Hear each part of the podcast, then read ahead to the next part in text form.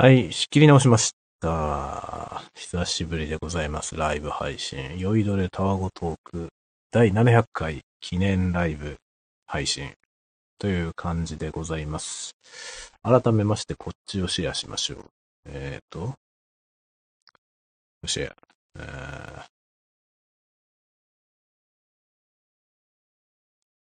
うーんとは、ここに。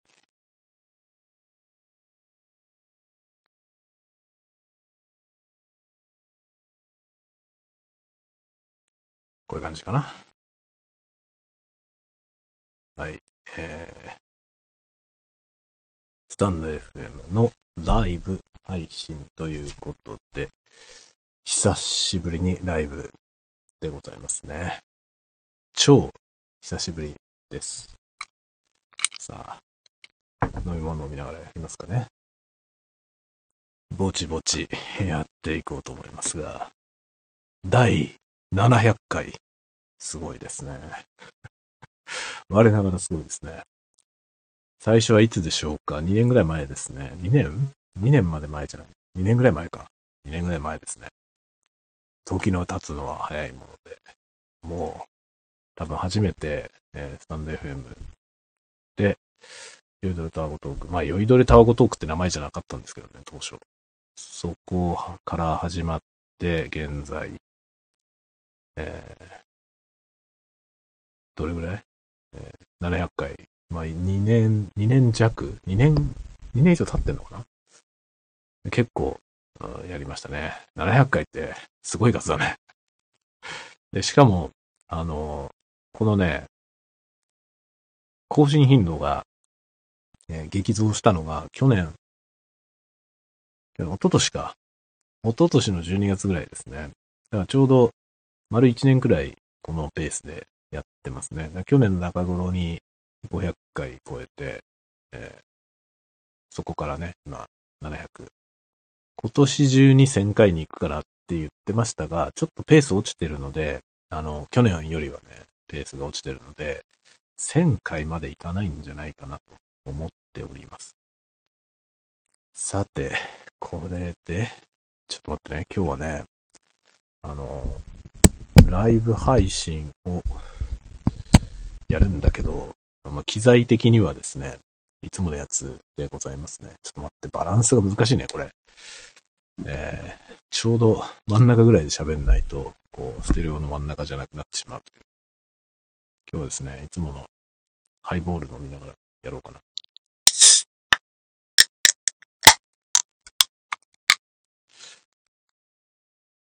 まあ、なんだかんだですね、僕は ASMR をやっているので、ASMR 的な音も入れながら、やっていこうと思います。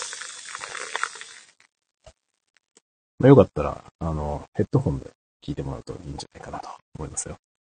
ステレオで、ステレオ収録でね、やってますんで、ヘッドホンでぜひ聞いてください。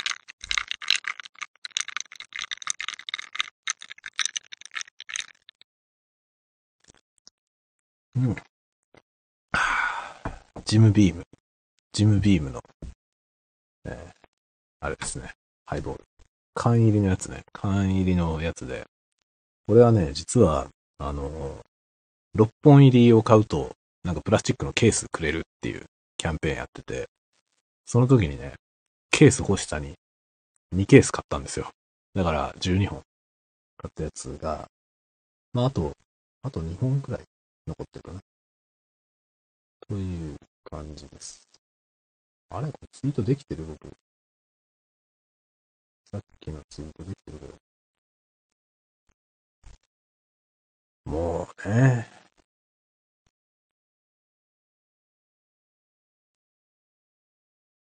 え？ツイート、あ、できてるね、これ。これでまあ、ぼちぼち、ぼちぼちやっていこうかなと思います。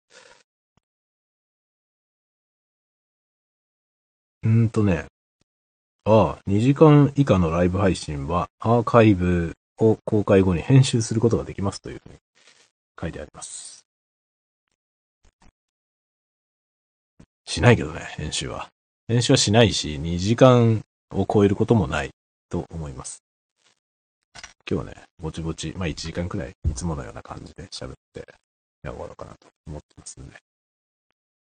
まあ誰かが来ても来なくても、1時間くらい喋って、っていうね、感じですね。っていうのもね、僕は普段からこれなんで、あ、いらした方がいらっしゃいます。ありがとうございます。こんばんは。ありがとうございます。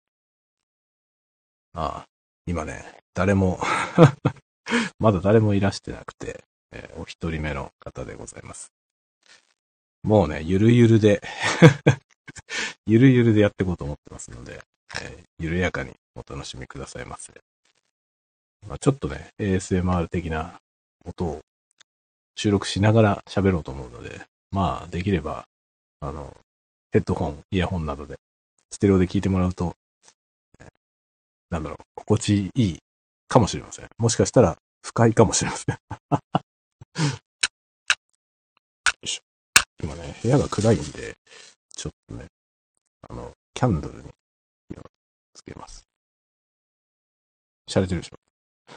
熱っ、熱っ、熱。マッチで火傷しそうになるというね、全く洒落てないね。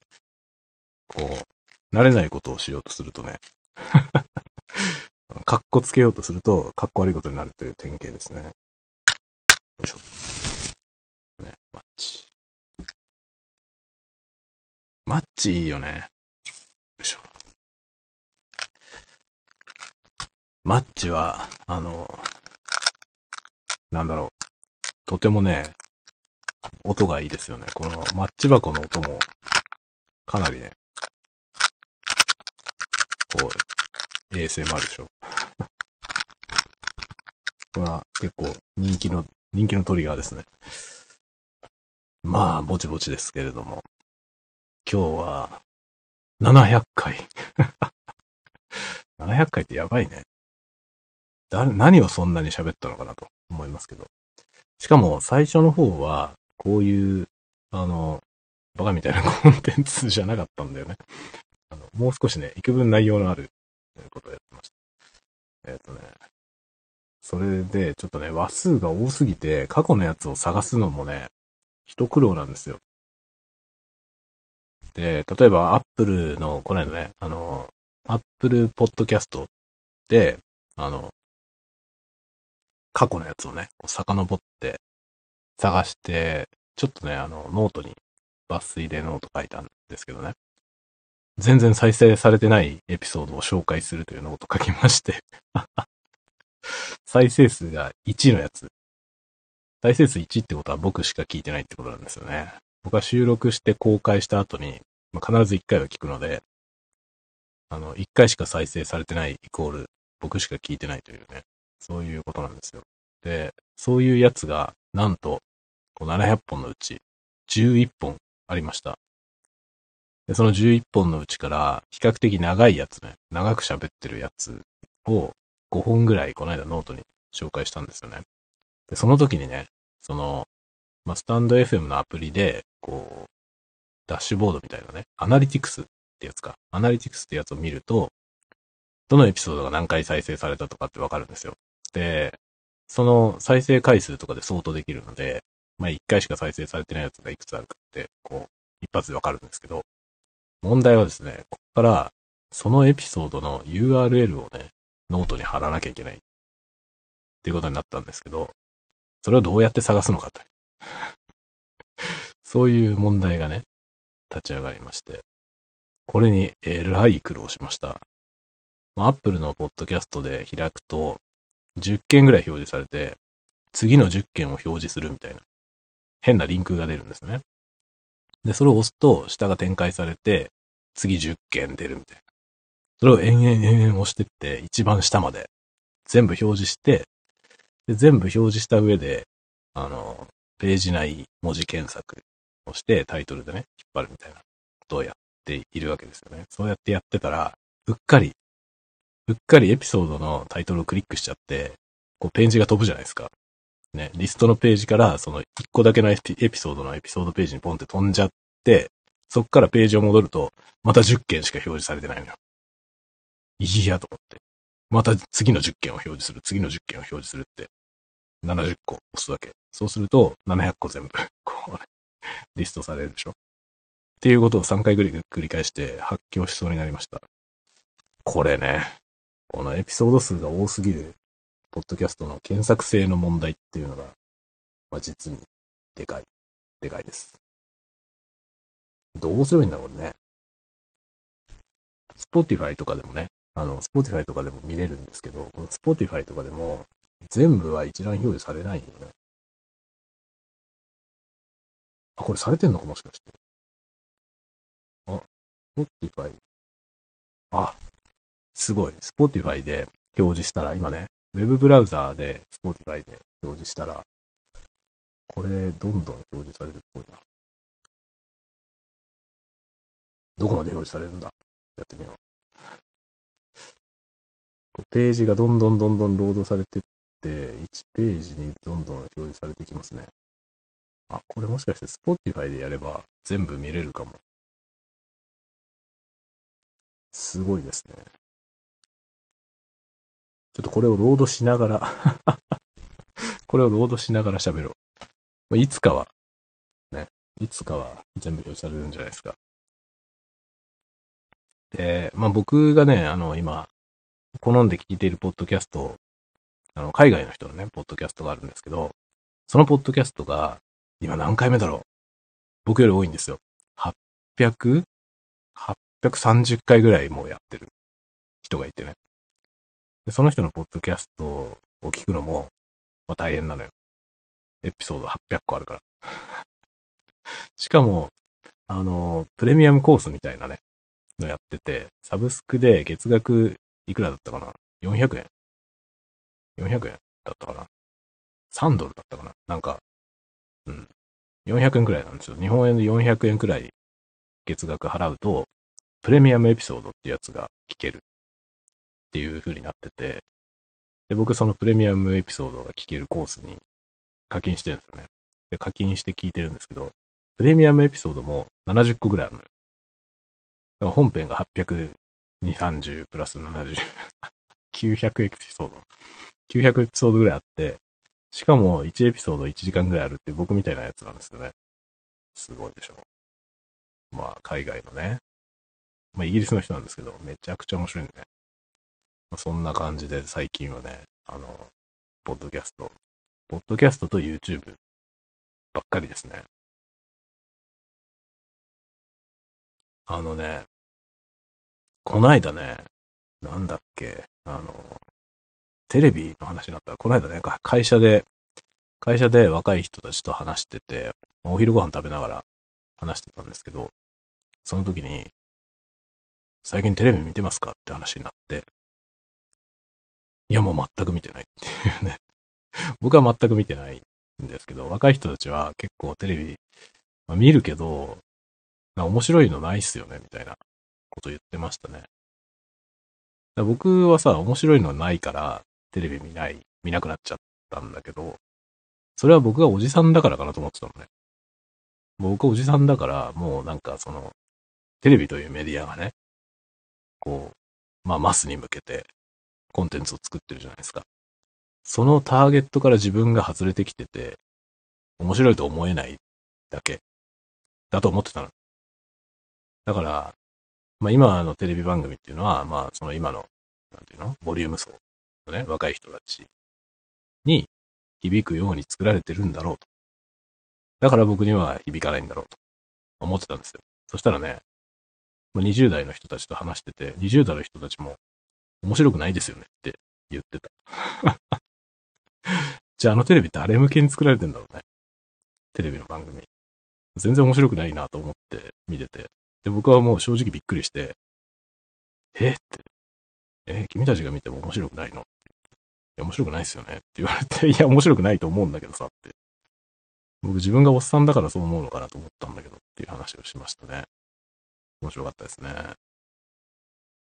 まあ、僕らは、まあ僕はですね、あの、ご存知の方もいらっしゃるかと思いますけど、あの、アニメのね、アニメを作る仕事をしてるんですよ。なので、あの、一応自分もコンテンツ作る側、まあなんですけど、アニメっていうのは、まあ、コンテンツだけどさ、決してなんていうのかな、あの、多数派に向けて作ってるわけじゃないのよね。まあ、アニメの中でヒットとか、ヒットじゃないとか、いろいろありますけど、アニメって割となんていうのかな、ニッチなコンテンツ。まあ、最近そうでもなくなってきてるけどね。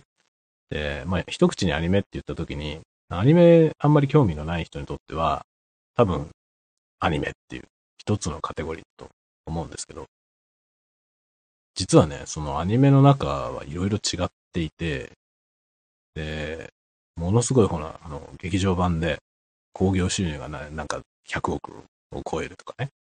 そういうことが最近話題になりますけど、そういう領域のアニメーションと、なんか深夜帯のアニメで、えー、なんていうの、タイトルを聞いてもね、そんな作品があること自体、ほとんどの人が知らないみたいな。そういう領域とあって、まあ両極端なんですよね。まあ全然違う方向を向いてるものなんですよね。だからまあ一口にアニメってなかなか言えないんですけど、まあアニメ作ってる世界の、の、そのクリエイターの人たちもね、まあ、テレビは面白くないと言ってました。最近テレビ面白くないですよね、みたいな。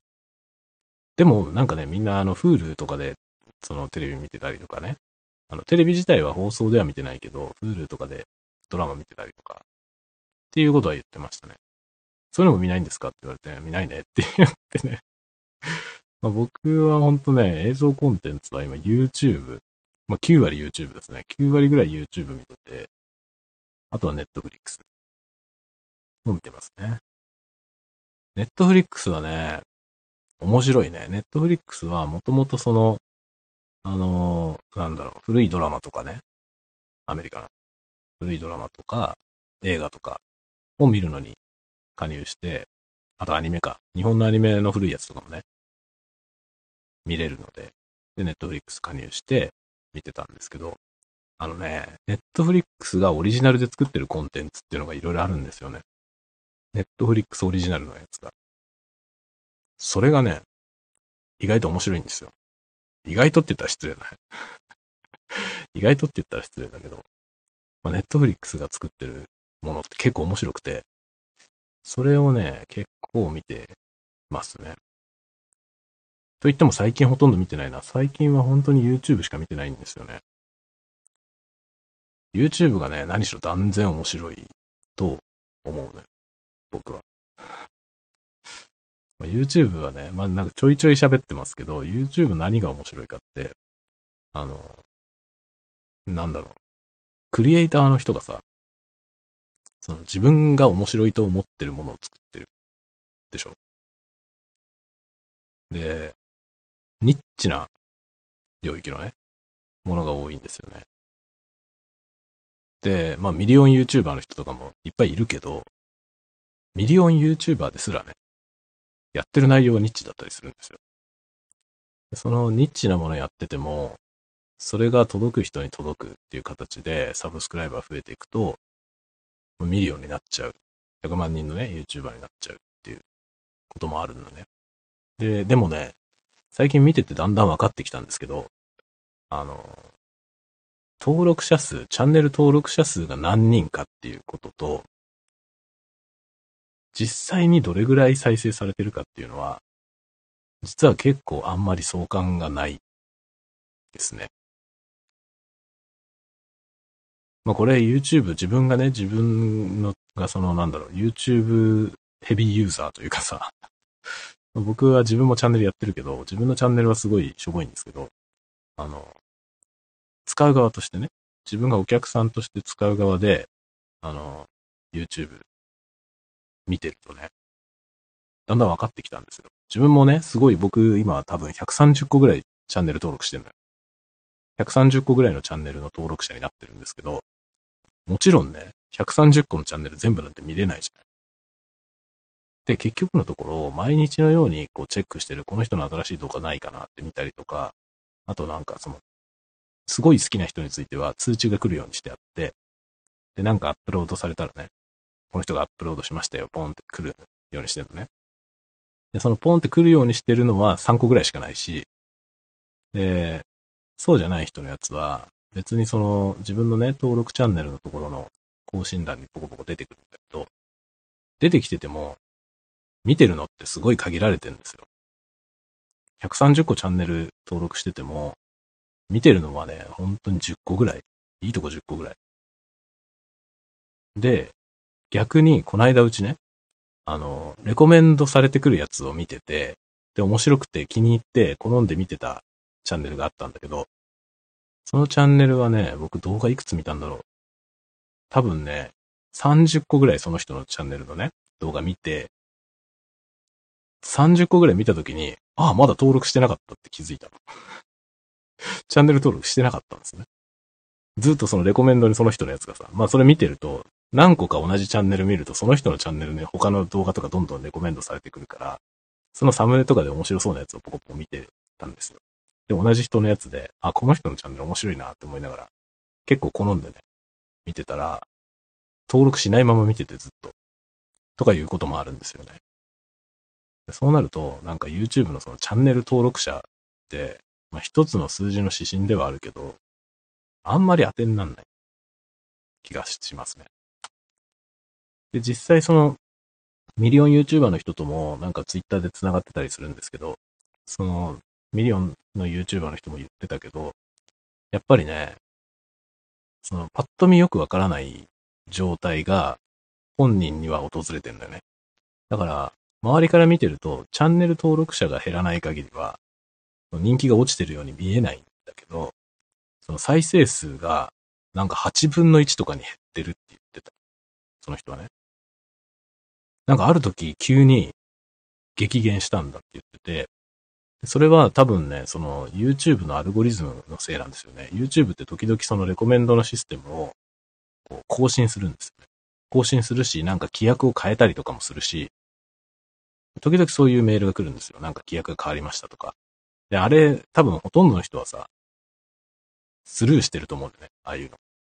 スルーしてると思うんだけど、規約が変わったことによって、その、収益化のね、条件が変わったりとか、そういうこともあったり、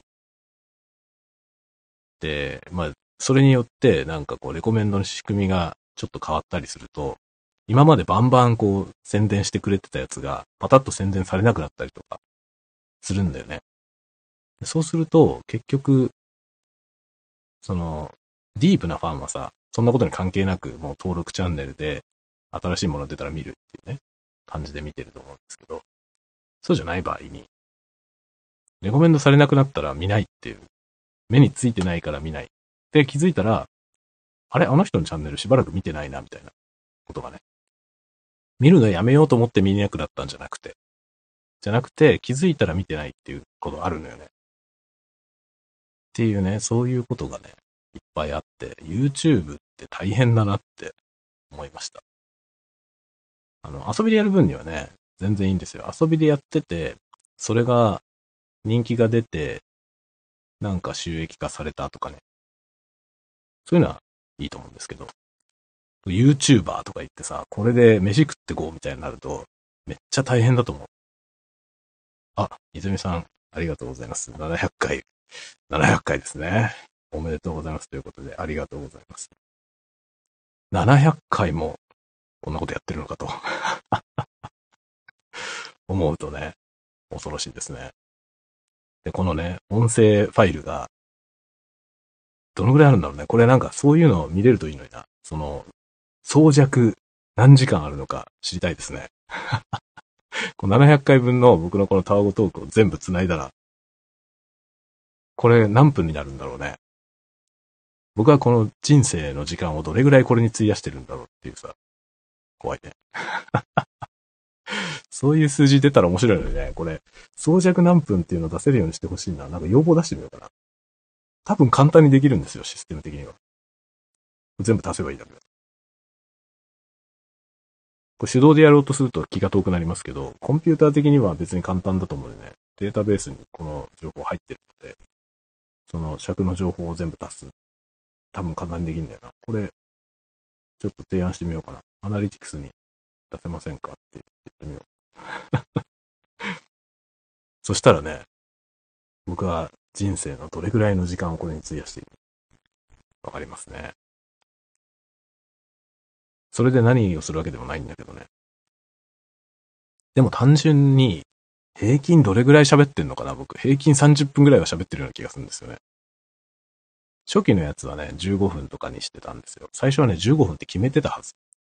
15分喋るっていうコンテンツにしてた気がするんだよな。それはこのチャンネルじゃなかったかもしんないな。僕実はね、ポッドキャストって、あの、このチャンネル、3つ目なんですよね。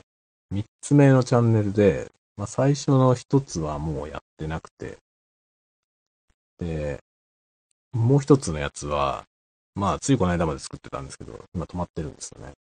でも、タワごとしか喋ってないっていう そういう状態になってるんですけど、まあこれだけでいいや、いいやなってお、ありがとうございます。なんかツイートの方にコメントしてくださったということで、ありがとうございますね。お。おおおおなるほど。ブレイブブレイブっていうブラウザアプリ。なんと、聞いたことがありません。僕が使ってるのはビバルディというやつで、ビバルディは割と、このビバルディもね、広告が出ないアプリですね、ブラウザアプリ。で、まあでも、YouTube はどうなんだろうな。僕 YouTube はね、もともとプレプレミアムに加入してお金払ってるので、広告が出ないんですよね。なるほど。ブレイブ、ブレイブというブラウザアプリ。聞いたことない。聞いたことないです。そんなブラウザあるんだね。ちょっと後で調べて使ってみよう。僕はね、ビバルディってやつを使ってます。ビバルディは結構そのね、動画コンテンツ好きな人がよく使ってるやつなんだよね。で、まあ、広告、そのポップアップ系の広告があんまり出ないですね。あんまり出ないというか、確かブロックできるようになってて、で、最近はですね、あの、広告を表示することによって収益を得ている情報系のサイトっていうのがあって、ニュースのサイトとかね、があって、たまにね、そのブラウザーでその広告がブロックされてますっていうのが表示されて、それを解除しろと。その広告を表示できるようにしてくれないと、我々の記事は見れます、見れませんよ。っていう風にね、出るページがあります。最近。マジかっていう感じですね。でもめんどくさいから、そのね、設定を変更するのがめんどくさいから、結局ね、そういうページは見ないんだよね。ねえ。だから広告ビジネスはね、これのいたちごっこですよね。結局広告見てもらわないと、その広告料がね、あの、得られないでしょ得られないから、まあ、サイトを運営する側からしたらね、やっぱそこ、広告見てくださいよっていうのはね、その通りなんだよね。その通りなんだけど、鬱陶しいじゃない すごくわかるんだけど。だから僕はもうほんとね、なんか広告は嫌だから、結局 YouTube はね、もう自分が課金して YouTube プレミアムに入って、広告は表示されない代わりに僕がお金払うよっていう風にしてますね。あとはなんだろう、あの、結構その、作り手次第なんだけど、あの、YouTube でもね、あの広告なしのコンテンツをメンバーシップ向けに出してる人いるんですよ。メンバーシップに加入してたら広告が出ない動画見れますよっていうのを、個人でね、そのクリエイターの側でやってる人もいますね。あとはね、その ASMR 界隈でよく見るんですけど、あの、スポンサーがね、スポンサーがその動画一本に対してお金を払って、だから広告入れないで、クリエイターは広告を入れないで動画を作る。その代わりそのスポンサーの商品を最初のところでそのクリエイター自身が自分で宣伝するみたいな、ようなね、のをやってたりする人もいますね。ASMR のとこでは結構そういうのがね、よく見受けられますね。で特に ASMR って途中に広告が入ったら台無しじゃない。っていうかあれ広告入る状態で見てたら多分寝る時とかに見れないよね。うとうとうとってしてきた時に爆音でなんか保険屋の広告かなんか入ってもさ、すごいなんか目覚めが悪いじゃん。悪夢見そうだからね。多分、心臓に良くないよね。そんな、急に爆音になるから。だからまあ、ASMR 見たい人はもうね、基本的に YouTube はもうプレミアム 入った方がいいよって僕は思ってます。まあでもね、僕もいろんなの、あのディズニープラスとか、ああとなんだっけ、えっ、ー、と、Unext Unext はすごい高いんですけど、Unext とか、もういろいろ課金したんですよ。で、いろんなサブスクに入ってて、あの、いろんなの払ってたんですけど、今は Netflix と YouTube しか払ってないんですね。みんな全部停止しちゃいました。あとアマプラか。アマプラも入ってますね。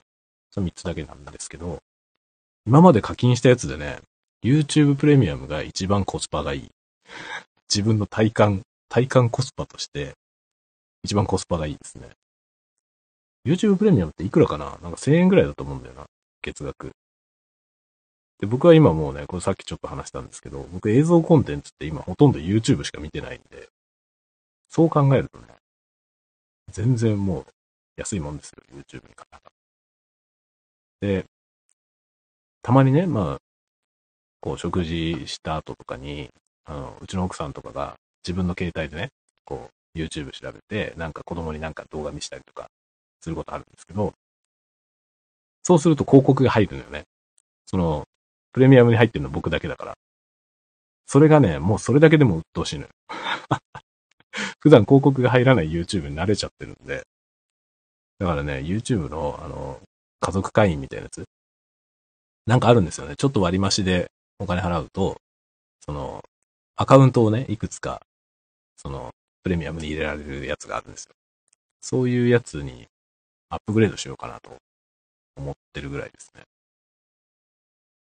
広告はあんまり見たくないけど、YouTube のクリエイターにこうお金が戻るのは賛成だから。っていう感じですね。だから広告を出すなっていうつもりはないんだけど、僕がお金払うから広告表示しないでっていう そういう気持ちですね。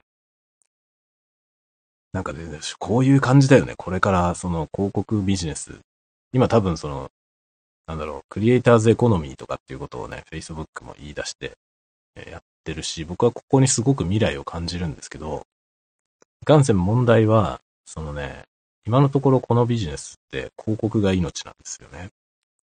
で、各サービスにいろんな今投げ銭みたいな仕組みがあって、多分 YouTube が一番進んでるんですけど、あの、スパチャ、スーパーチャットってあるじゃない？あの、ライブ配信をしてるときにチャットで、その有料のチャット投げられるんですよね。そうするとそこに課金して、そのクリエイターに直接投げ銭できるっていう仕組みがあって、でそれはライブ配信でしかできなかったんですよ、ちょっと前まで。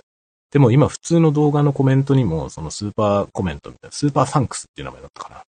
なんか、あの、コメントをね、するときに、課金してコメントを打てるようになってるんですよね。そうすると、それはクリエイターに投げ銭して、そのコメントを書く。で、その投げ銭したコメントはこう、目立つんですよ。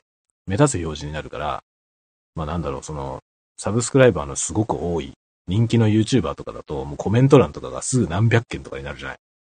とてもじゃないけど全部なんか見れないんで、確実に読んでほしい場合に、そのお金払ってね、コメントすると、まあ目立つし、あの、通知も行くんですよね、本人に。なんで、その反応もらいやすいみたいなのあるから、なんかそういうのね、書く人もいるんですよね。それってその個人から個人に、そのクリエイターに、こう、お金を払う仕組みみたいなのもね、そういうのもあってっていう感じなんだけど、でも、それでもなおね、多分、YouTube のその収益の大部分は広告だと思うんですよね。でも広告って見る側からするとさ、ノイズなわけで。ここにさ、なんか、闇があるよね。深い闇があるなと思うんですよね。クリエイターズエコノミー。まクリエイターズエコノミーっていうのはさ、本当に僕はね、この先の世の中は多分多様性って今ね、いろんなとこで言われてますけど、多様性が広がれば広がるほどさ、その、マスは成立しなくなると思うんですよね。まあ、日本で言うとその音楽業界ももう成立してないというか、もうごく上の方のね、ものすごい爆発的に売れる人たちと、誰にも知られてない人たちになんか二極化してきてる感じがするんですよね。多分ね、あらゆるコンテンツがだんだんそうなっていくと思うんですよね。これから。少子化だしね。少子化、少子高齢化できてるので、まあだからコンテンツもね、どんどんその対象年齢が上がってってる気がするんですよね。アニメとか漫画とか。だんだんその子供向け、純子供向けみたいなものが減ってきてて、で年齢層がどんどん上がってってるっていう感覚的なものがあるんですけど、まあでもね、数で勝負して当たり前なんですよね。小さい子少ないから、小さい子よりも上の世代の方が多いんで、その一番多いところに訴求していかないと、ね、どうしようもないから。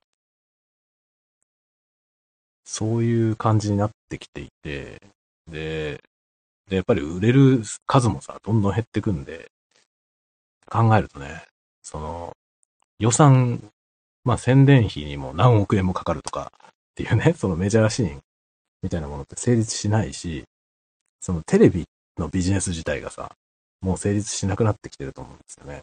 で、あれも結局テレビ番組ってさ、スポンサーがついて CM を流して、まあその CM 流してもらう分のお金を企業が払ってコンテンツを作るっていう風になってるじゃない？ということはさ、あれも広告ビジネスなんですよね。で、広告はさ、その、つまりはどれくらいの人が見ているのかってことが重要。広告出す側からすればね。重要なんで、その数が減ってきたら、その媒体に広告出してもしょうがねえなって話になるじゃない。今 YouTube はさ、その YouTube 見る人がむちゃくちゃ多いから、もうテレビに CM 出すより YouTube に CM 出した方がいいよねってなってきて、大きな企業が YouTube に投資してるわけですよね。そうすると YouTuber は潤うわけですよね。その企業が YouTube に対して払ったお金を、まあ、再生数で安分してもらってるという、そういう感じの広告ビジネスですね。で、この広告を見せたいスポンサー、金を出すスポンサーと、広告を見たくないユーザー というね。今そ、そのせめぎ合いみたいな感じになってるんだけど、ここに今投げ銭システムがどんどんできてきて、例えばこのスタンド FM とかでも課金の仕組みがあるんですよね。で、ノートにもあるし、そういう風になってくると、そのアマチュアの作家の人たちがいろんなコンテンツのクリエイターが、こう、なんていうの？あの、直接ね、マネタイズして、まあ、小金を稼ぐみたいな。で、それの数が大きくなると、それで暮らせるみたいな感じの、そういう経済圏が、本当にこう、身近なものになってきてるというか、その仕組み自体は本当に簡単に実装できるようになってきたんで、割と簡単にみんな手を出せると思うんですよね。こっから先の世の中は本当にね、なんか、いい意味でね、それが多様化していって、コンテンツは本当に売れるとか売れないとかいうことはあまり考えずに作れるようになるんじゃないかなと思うんですよね。かかつては多分その、売れるかどうかってことを考えてものづくりをしないとさ、商売にならなかったじゃない。だから、本当に純粋に芸術家の人はね、売れるとか売れないとか関係なく作品を作ってた人もいますけど、結局それって売れなかったら、それまでで、まあその人たちはそのまま知られないまま終わっていくみたいなね。そういう感じだったと思うんですけど、今はね、そこにかなりこうチャンスがあるっていうかね、気がしますね。どうなんだろうね、でもね。その規模感的にどうなんだろうなっていうのは思いますね。YouTube はね、本当に、どこまでこの感じで YouTube っていうものが商売になるのかなっていうのは、ちょっと疑問ですね。まあ、多様化すればするほど、結局、なんだろう、その一つあたりのね、一人一人のコンテンツクリエイターに対するその視聴者の数っていうのはさ、だんだん減るじゃない？他にも見るものがあるってなった時に、で結局、いつか飽きられてしまうと思うんですよね。で、それが多分ね、顕著に現れるんだね。この YouTube みたいな仕組みだとね。だからまあ、オワコンとかよく言ってますけどね。すぐオワコン化すると思うんだよね。YouTuber ってね。だから長く続けられる YouTuber の人っていうのは、結構、稀なんじゃないかな、っていう気がするね。で、やっぱりね、アート系の人たちの YouTube 見てると思うのは、まあ、YouTuber として、結構専業 YouTuber としてもやれるぐらい、多分、再生数もあってね、稼げてると思うんですけど、みんなね、その YouTube で別のものを宣伝してるんですよね。結局。だから動画の収益だけで食べようと思ってないわけですよね。で結局そっからそのプライベートの方に誘っていくというか、例えば、あの、How to 系のなんか YouTube をやって、でそれが結構な再生数を稼いでいても、そこで完結してるんじゃなくて、例えば直接教える教室をやってますっていうね、会員になりませんかみたいなとか、教材売ってます買いませんかみたいなとかね。あとアートの人だったら作品を売ってますとか、個展やってますとかね。そういうのを YouTube でやってたりしますね。で、時々ライブ配信して投げ銭をもらうという。結局 YouTube のね、ライブ配信っていうのもあれ、なんでライブ配信をするのかなぁと僕思ってたんですけど、ライブ配信だとそのスーパーチャットがね、もらえるという、そういう仕組みがあったから、まあ、ライブ配信をすると儲かるんだよ、要は。っていうね、そういうことになっていますよ。そうね。そういう風になってるんです。で、一応今は普通の動画でも、そのコメントでね、その課金できるようになりましたけど、それでもやっぱりライブの方が、あの、集まりやすいと思いますね、スーパーチャットは。なんでかというとね、その、勢いだよね。ライブ配信ってそのリアルタイムなんで、あの、今自分がコメントして、今自分が払ったお金が、その、今相手に見えるわけですよね。今、今その相手の手元にチャリンっていくわけじゃないけど、その、今この人からいくら払われましたよっていうのはリアルタイムにね、そのクリエイターの人に届くわけですよ。そうなると、そのリアルタイムで、あ、ありがとうって言われたらさ、やっぱ払う側も楽しいじゃない楽しいし、その他の視聴者とのなんかこう、あるよね。その、なんていうの、しのぎあるよね。だから例えば、1000円ぐらいね、課金しようかなって、1000円ぐらい払ってもいいかなと思って見てたら、目の前で誰かがバーンって2000円出したりしたらさ、おってなるじゃん。ならない？なるよね。特になんか、推しアイドルみたいなね、その VTuber とかさ、そういうのを見てて、そのスパチャ投げようとしてる時にね、1000円ぐらい投げようかなって思ってたら目の前で2000円ぐらいパンって投げたやつがいたらさ、あって思って、自分も2000円投げたりするってことは、ありそうじゃん。ありそうじゃない？あると思うんだよね。僕はね、かなりあると思いますね。まあ、僕はね、昔あの、アイドルの追っかけをやってたことがあるから、よくわかるんですけど、あれはね、あのー、ライバルの存在、ライバルっていうかね、そう、ライバルであり仲間なんですけど、そういう人たちの存在ってでかいよね。それで、C、d とかをさ、発売日の記念イベントとかに行くとさ、その場で買って、なんかこう、サインもらったりとかね、握手してくれたりとかあるじゃない。そういうのやるときに、その、集まってる客の中にさ、アホみたいな買い方するやつがいるじゃん。いるとさ、張り合うじゃん。張り合わない？張り合わないよね。普通は張り合わないと思うよ。ま僕はそれでシングルを50枚買ったことありますからね。僕は50枚買って、そのもう一人のやつも50枚買って、まあ1日で100枚売れてるっていうね。まあ、もちろん他にもいっぱい人いたんで、その人たちも買ってるから、まあ1日でものすごい数の売れたと思うけど、僕とそのもう一人のやつで100枚買ったということが一回ありましたね。で、イベントの時にね、まあ二人とも最前列に行って、で、足元にその50枚の CD を積んであるという バカみたいなね、ことになるわけですよ。だからスパチャはライブの方が儲かると思う。だからね、ライブ配信をやるんだよね、結局。YouTube ね。で普段なんかシネマティックな、すごいこう手の込んだ動画を作成してるような人が時々やるわけ。Q&A ライブとか、ってね、やるんです。そういうね、感じですよ。まあでも、僕はね、なんか、それが健全だと思うのよね。そのクリエイターと、その、受け取り手の人たちとのその金銭の授受っていう意味ではさ、それが一番なんかいいよね。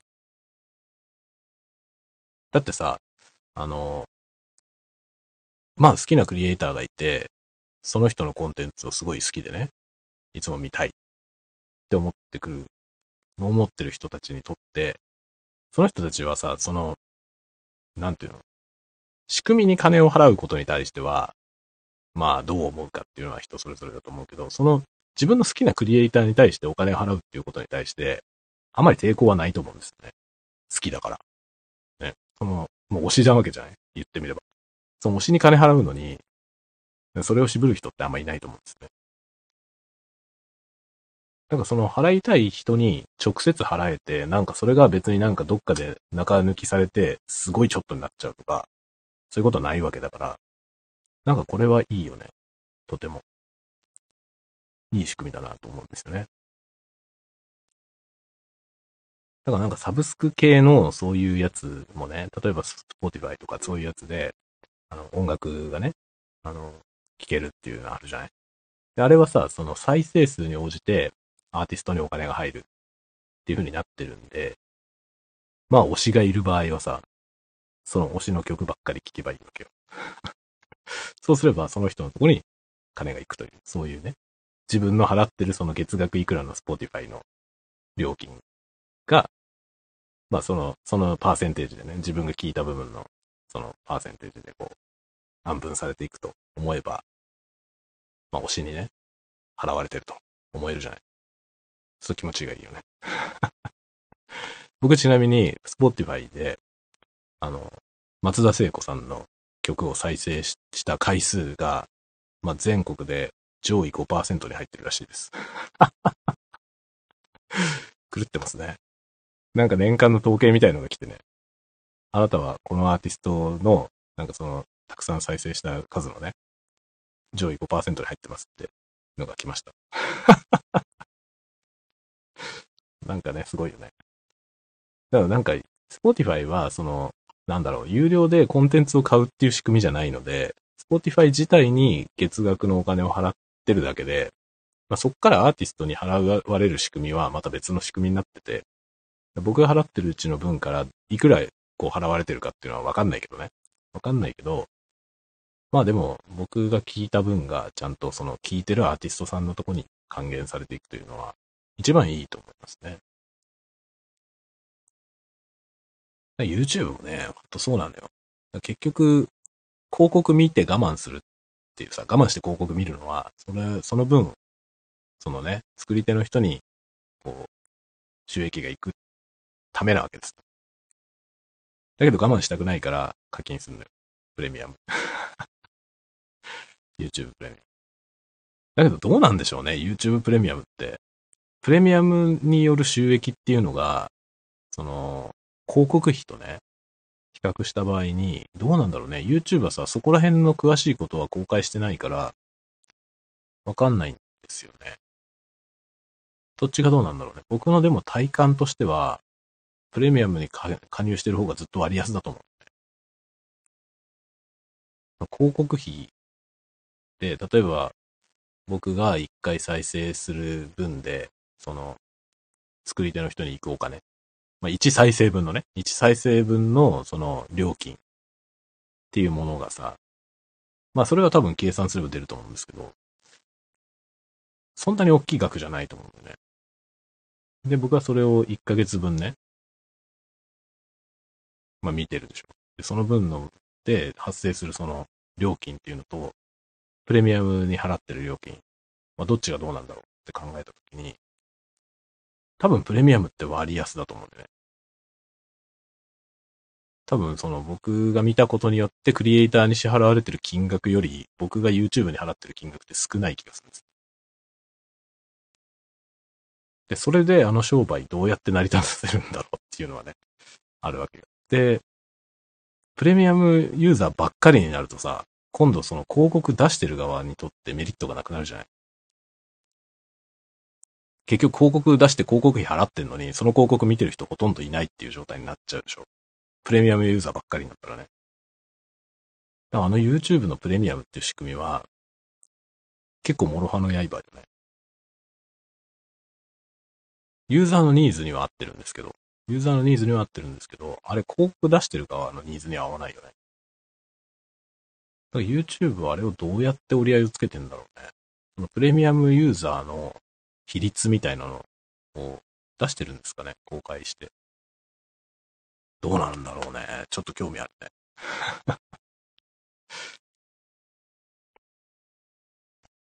ねえ、いいでしょう。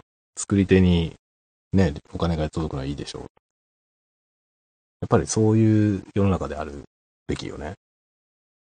で、あ、そういえばね、あの、そう。あの、皆さんあまり興味ないかもしれないけど、YouTube のね、あの、仕組みが変わったんですよ。つい、いつ、一昨日ぐらい、あの、新しい仕組みが発表されました。あのね、今まで YouTube って収益化するのに、あの、チャンネル登録者が1000人、1000人以上で、なおかつ、直近1年間の動画再生時間数、総時間数が4000時間以上っていうのがあるんですよね。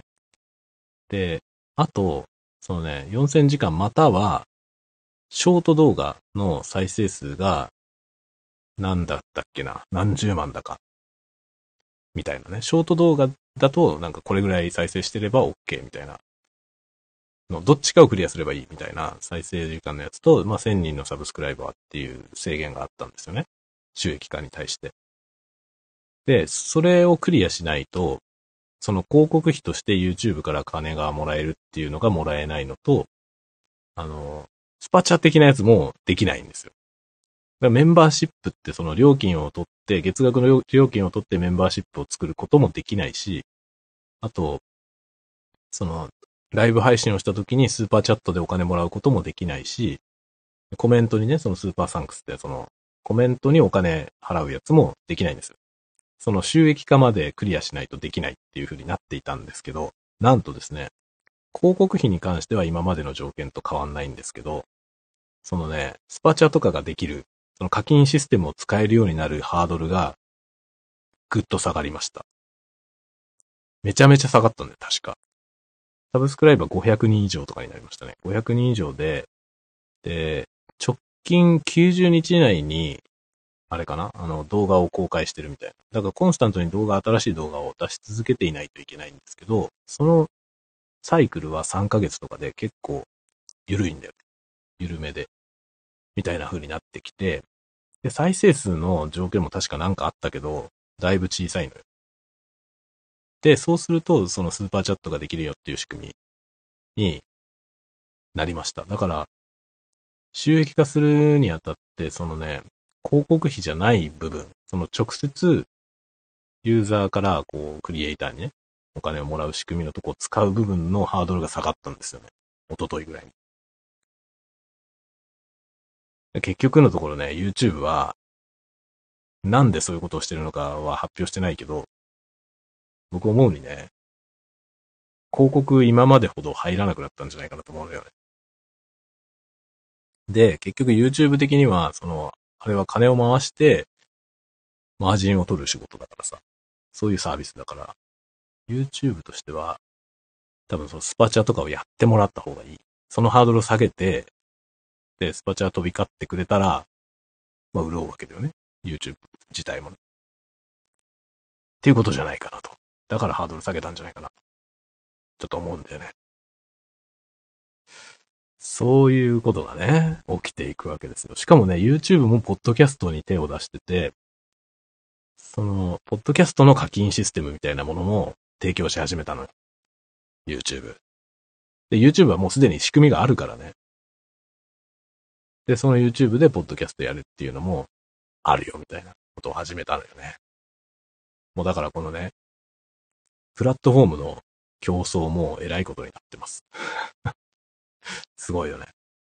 いかにクリエイターを集めるか、なんですよね。結局その課金システムで魅力的なものを提供して、その自分とこのプラットフォームで、そのクリエイターの人たちに作品を公開してもらわないと、結局その、ね、その経済を回す仕組みを提供する側としてはさ、使ってもらわないと儲かんないから、ユーザーを増やすためにね、いろいろそういうことをやってるわけですよね。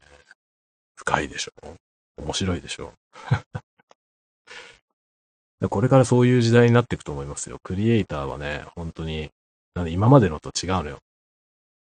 まあ、特に、あの、音楽はさ、音楽の世界はね、まあ僕はあの、ミュージシャン崩れだからさ、崩れてんだけど、崩れてんだけど、ミュージシャン崩れて、20代のね、ミュージシャンみたいなことをしてたんですよ。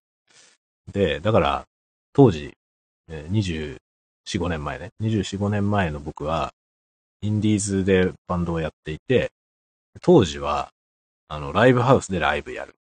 アマチュアのね、ライブハウスでライブをやって、お客さんを集めて、で、自分たちで自主制作で CD とか作って、それを手売りするとかね、やって、で、話題になるとか、もしくはそのデモテープ、デモテープって言葉あったよね。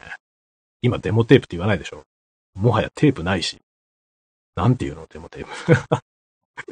なんていうかわかんないけど、デモテープね。僕らの時代は音楽でプロになろうと思ったら、まあ、デモテープを持ってって、あの、音楽事務所とか、レコード会社に持ってって、で、まあ、叱るべき人に聞いてもらってね。で、デビューさせてもらうって。そういう感じでしょだったわけよね、当時ね。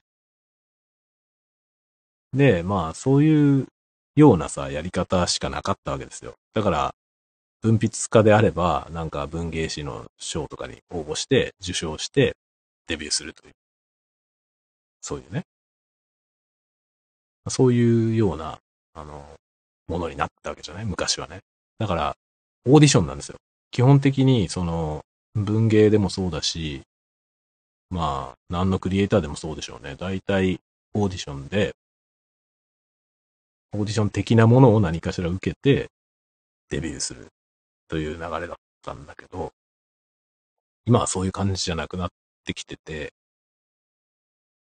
もう、ね、YouTube からメジャーデビューする人とかもいるけど、むしろもうね、YouTube からメジャーデビューする人っていうのも、もうね、今の時代はちょっと古いんですよ。今はね、もう YouTube だけで完結してる人たちが結構出てきてるんですよね。あの、だからメジャーシーンにいないから、まあ、紅白とかに絶対出ないし、あの、なんだろう、知られることがほとんどないんだけど、もうね、ものすごい収益があるのよ。YouTube とかで。その、作品を作ってね。で、あの、まあ、た、例えばニコ動とか YouTube じゃなくてニコ動ですね。ニコニコ動画で出てきたそのアーティストさんとかでそういう人結構いて、あの、そっからメジャーに行かないんですよね。行かないで、で、結局ね、その自分たちで作った歌の入った音源を YouTube で出して、それと一緒にカラオケのデータをね、バッキングだけのデータも一緒にダウンロードさせるようにしてあって、これを持ってって歌ってみたを作ってねってやってるのよ。で、歌ってみた作ってもらって、いろんな人たちが、こう、自分で歌ってみたを作るじゃない。本当の、それ、そっちを作ってる人たちはほとんど素人さんですね。そういう人たちが、YouTube に同じ曲を、要はいっぱいアップするわけですよね。しかもそのオケはさ、プロの人が作った、その、本物のオケ、それが配られてるわけ。で、配られてて、それを歌ってみたしましたっていうのがどんどんどんどんアップされてって、で、それはもちろんね、その YouTube のあの著作権の仕組みを使って印税が入るわけよ。その歌ってみたの動画自分のじゃないね、オリジナルじゃない本家のやつじゃないやつが再生されることによって本家に印税が入るね。で、そういうことをやって収益を得ちゃっても完成しちゃってるアーティストさんって結構いて、そういう人たちはメジャーデビューするっていうことを目指してないんですよね。もうできてるの。自分たちにファンがついていて、ファンの人たちはそれを歌ってみたをやって作るっていうね。すごいよね。めちゃくちゃすごいじゃん。こういう世界なんですよ。これが、クリエイターズエコノミー。面白いですね。なんで今日はこんな話をしてるんでしょうね。700回記念。700回記念、コンテンツクリエイターの裏側。めちゃくちゃ面白いね。そうそうそう。世界が小さい気がする。小さいです。で、これがですね、まさに多様化ってことなんですよね。つまり、その、ニッチなんですよ。全部領域がニッチになっていってて、あの、この範囲の人たちに届けばいいという作り方。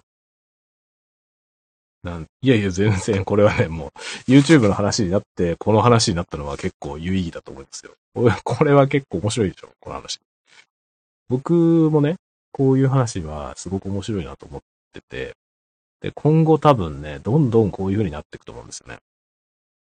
で、実はね、あの、テレビの、テレビの話さっきちょっとしてましたけど、テレビってね、あの、チャンネル数が、まあ昔は限られてましたよね。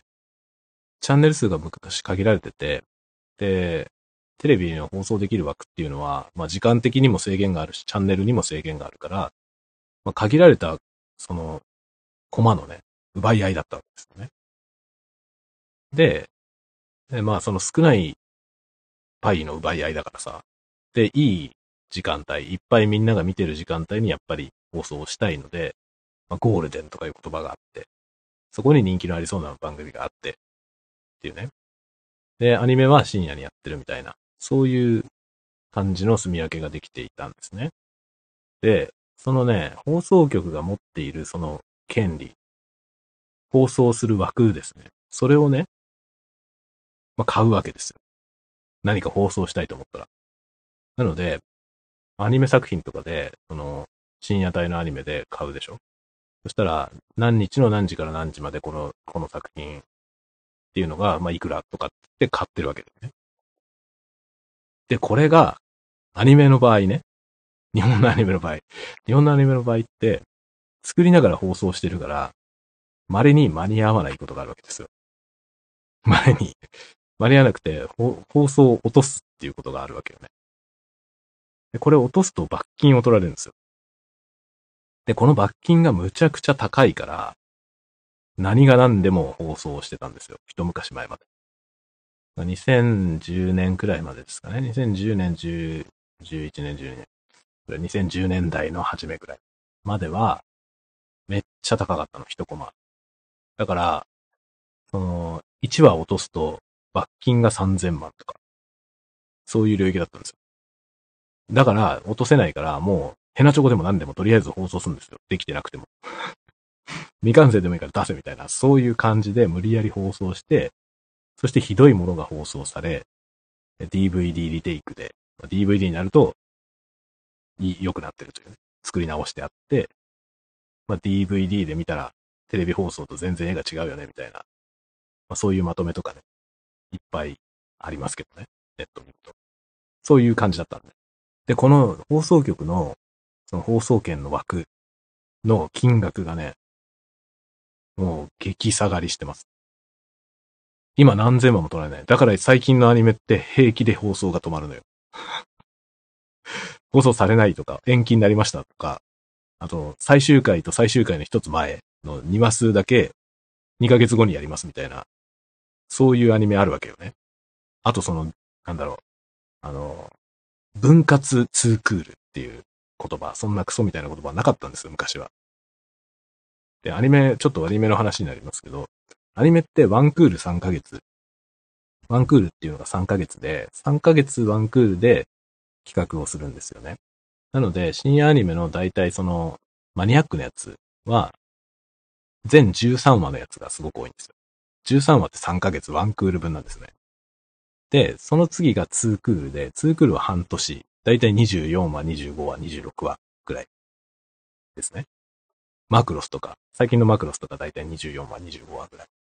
あと今やってるガンダムとかも、あの、今やってるガンダム水星の魔女は、分割2クールってやつで、それは何かというとですね、1年の作品なんですよ。52話の作品なんだけど、あ、違う、24話か。24話の作品なんだけど、二つに分けて。ワンクールやって、ちょっと休んで、何ヶ月か休んで、数クール目をやるみたいな。そういう風になってるんですよね。その、もうもちろん理由は、制作が間に合わないから。で、こういうね、デタラメなことがいっぱい起きてたり、あとはですね、途中で放送が間に合わなくなって、まあ制作間に合わなくて、一周総集編を挟むみたいな。3話しかやってないのに総集編が挟まるとかね。お前総集編をするほど話ないだろっていうようなね、そういうことが行われたりするんですけど、これは間に合わないからなんですよね。制作が間に合わないとそういうことになって、昔はそれに対するそのテレビ局の放送枠を買ってる分の罰金っていうのがめっちゃ高かったんだけど、今は安いのよ。10年前の今、10分の1以下です。金額が。だから多分チャンネル数もいっぱい増えて、アニメばっかりやってるチャンネルもありますよね。BS とかで。BS11 とか。そういう風になってきて、BS とか CS とかもチャンネルも多チャンネルだし、枠はいっぱいあるし、そもそもテレビ見られてないし、アニメとかもなんかネットフリックスオリジナルとかもあるし、っていう感じになってきて、そのね、テレビの売り手市場じゃなくなったのよ。その放送権っていうものの価値が激下がりしたんで、アニメの世界でも今、平気で放送が落ちる。全然いいことだとは思いませんけどね。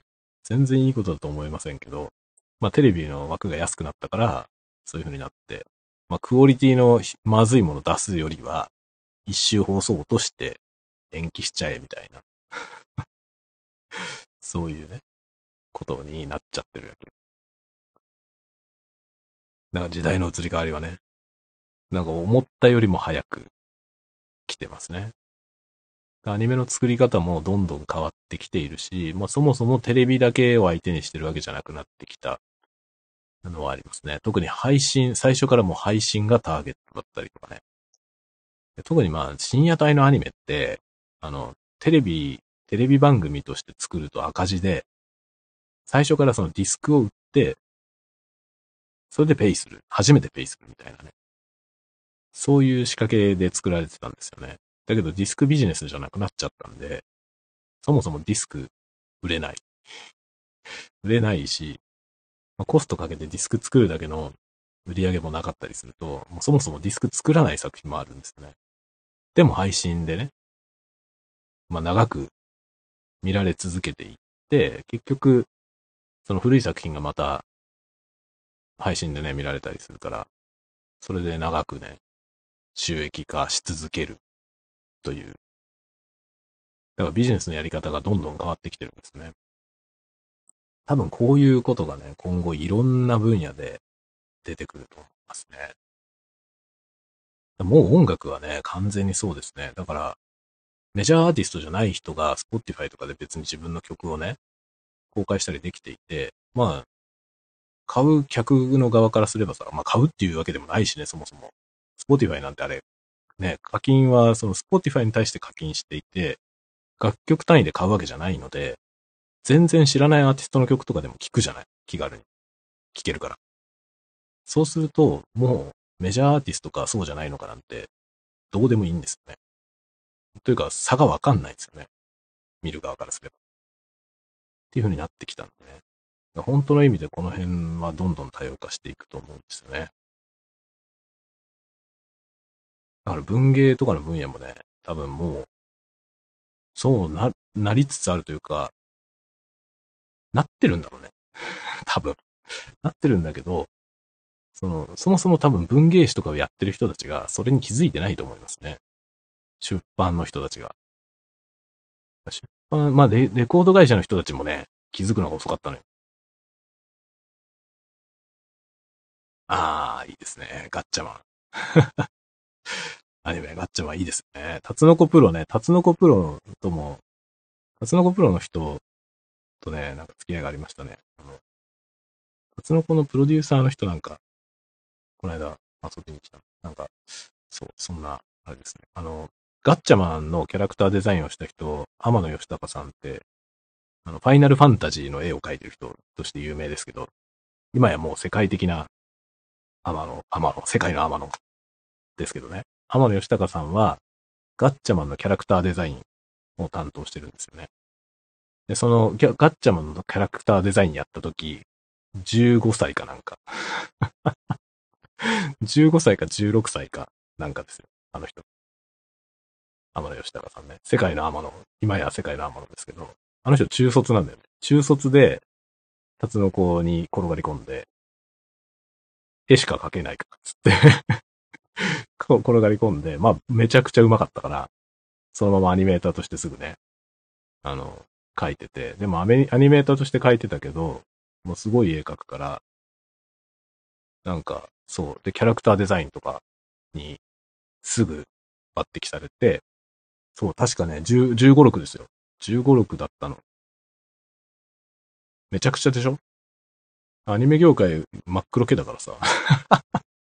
真っ黒系で、アニメ業界も最近はブラックじゃなくなってきたんですけど、ブラックじゃなくなってきたって言ってもまだダークグレーぐらいですけど。あの、当時はね、消し済みのようにもう、すべてのあらゆる光を吸収する真っ黒系だったんで、中卒の人が住み込みで働いてたりとか普通にありましたね。めちゃくちゃですよ。あの、安野さんもね、エヴァンゲリオンの安野秀明さんっているでしょ。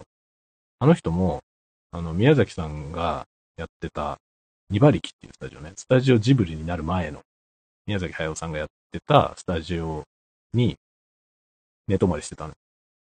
安野さんね。で、安野さんはその頃家がなくて 安野さんってね、なんか学生の頃からあの人はいろんな映像作品を作って、アニメも作ったしね、っていう感じだったんですけど、そのね、すごい貧乏だったんだよね。それで、住むとこがなくて、宮崎さんのところに、あの、スタジオにね、転がり込んで、寝泊まりしてて、それでナウシカ作ってる時に、お前そんなとこにいるんだったら書けって言って、あの巨神兵のシーン書いたっていう逸話がある。安野さん。安野さんはあれはなんか、仕事として請け負ったんじゃなくて、たまたまそこにいたから書かされたみたいな状態だ まあ書けるから置いてたっていう話はもちろんありますけどね。だからそういうね、めっちゃくちゃな話がいっぱいあります。本当に。うちの会社にもね、住むところがなくて、会社に住民票を移していいですかって言って会社に怒られた人がいますね。それはね、15、6年前の話。15、6年前、もうちょっと前かな。ぐらいの話ですけど、そういうやつがいたりとかね、だいぶ狂ってる世界です。楽しいですね、こういう話も。そう、天野さん。天野さんはもう本当にね、天才ですよ。天才の中の天才で、いろんな逸話があります。僕はね、天野、天野さん、天野吉高さん大好きで、うちに天野さんの絵が実は2点あります。2点目も去年買ったのか。2点あるんですよ。やばいですね。玄関入ると正面に巨大な絵がバーンって貼ってあるんですけど、天野さんの版画。ものすごいお値段。ものすごいお値段でした。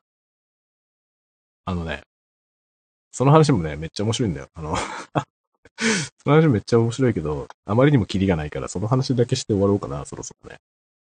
あのね、結婚するときに、僕もね、一応奥さんがいて子供がいて家族がいるんですけど、その、うちの奥さんと僕が結婚するときに、あのね、偶然、偶然買ったのよ。意味わかんないじゃん。意味わかんないよね。あの、ちょうどね、僕の実家にね、僕の実家東京なんですけど、僕の実家に、その奥さんをね、初めて紹介するっつって、まあもう結婚するよってなって、で、ちゃんと挨拶しに行こうっていうんで、一緒に連れてった時があったんですよ。で、その時ね、たまたま、なんかね、せっかく来たから東京観光しようっつって地下鉄に乗ってたんですよね。そしたら地下鉄で天野義高店やってるっていうのが、大手町かどっかでやってるって書いてあって、ああ、天野さんのやつやってるよ、見に行ってみるかって言って、見に行ったのよ。たそんなノリですよ。そんなノリで行ったのに、その行ったところで、そこに展示されてなかった作品を買ったのよ。意味不明なんで、本当に。せっかく結婚するしとかいう理由で買いました。で、だからその時、そのね、だから、あの、僕らはね、本当に二人とも結婚資金とかそういうものが一銭もなかった。うちの奥さんが貯金してたお金を全部それにぶち込んで、絵を買っちゃって、何もなくなったんですよね。二人とも貯蓄ゼロの状態で 結婚したというね、すごいでしょ。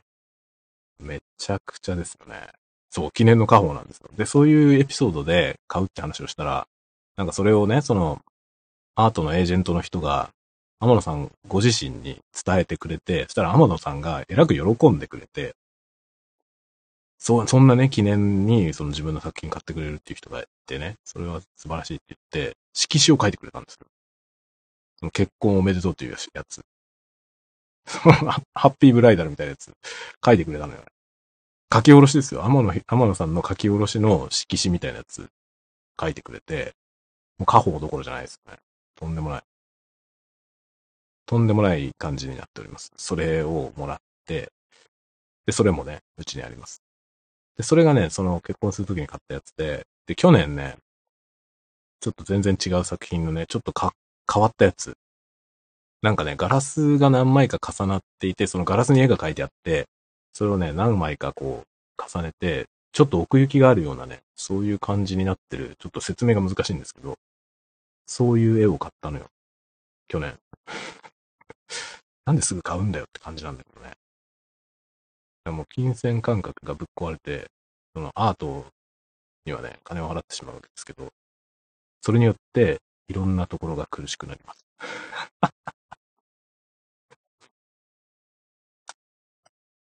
ああ、ありがとうございます。そうそう。映像不可能な話でね、文芸界と戦う。そうですね。まあ文芸はね、本当にいっぱい可能性があるのに、面白くないじゃない？今。こういうことを言うとなんだけどさ。なんだけど、面白くないよな、と思うんだよね。なんかすごい自己満足っていうか、自己満足っていうのは、そのアーティストの自己満足じゃなくて、業界の自己満足みたいに見えるんですよね、僕から見ると。文芸誌もなんか尖ってる感じの文芸誌が結構好きで、昔からね、結構読んでたんですけど、最近あんまり尖ってなくなってきてて、で、文芸誌のなんかその新人賞とかも、まあ、ご体操なことを言ってる割に、毎年似たような作品が出てくるんだよね。みたいなことがあって、うん、うんっていつも思ってますね。面白くねえなと思っていて、僕はなんか、自分はなんかね、見たことないようなものを書きたいと思っていて、どっかで見たような作品じゃないやつをね、少なくとも自分では新しいと思うものを書きたいなっていうのは常々思ってますね。で、頑張ってるという感じです。まあでもね、ニッチだよ。ニッチなんだけど、これからの世の中は多分そのニッチな者たちが、ニッチな経済圏を作ってって、その、なんだろう、工業収入何億円とかにはならないけどね。ならないけど、そこそこ成立するっていう世界になってくんじゃないかなと思ってて。それがなんかね、面白いなと思うんですよ。なんかそれこそが本当に多様化ってことかなと思ってて。で、世界中のね、どこの国の人の作ったものでも YouTube とかでアクセスできるからね。楽しいですよね。みたいなね、ことを思っているわけです。というわけでね、もう11時過ぎてきましたんで、そろそろ、そろそろ終わりにしようかな、と思います。皆さん、ありがとうございますね、今日。わざわざ。貴重な夜の時間を、こんなところに遊びに来ていただいて、ありがとうございます。あ ありがとうございます。またまた、あの、しょうもない話を毎日ほぼ毎日しょうもない話していこうと思うので、また、またぜひ次の機会に聞いていただけると嬉しいです。ではではでは、皆さんもごゆるりとお休みくださいませ。じゃあまた、またね、おやすみなさい。おやすみなさい。おやすみなさい。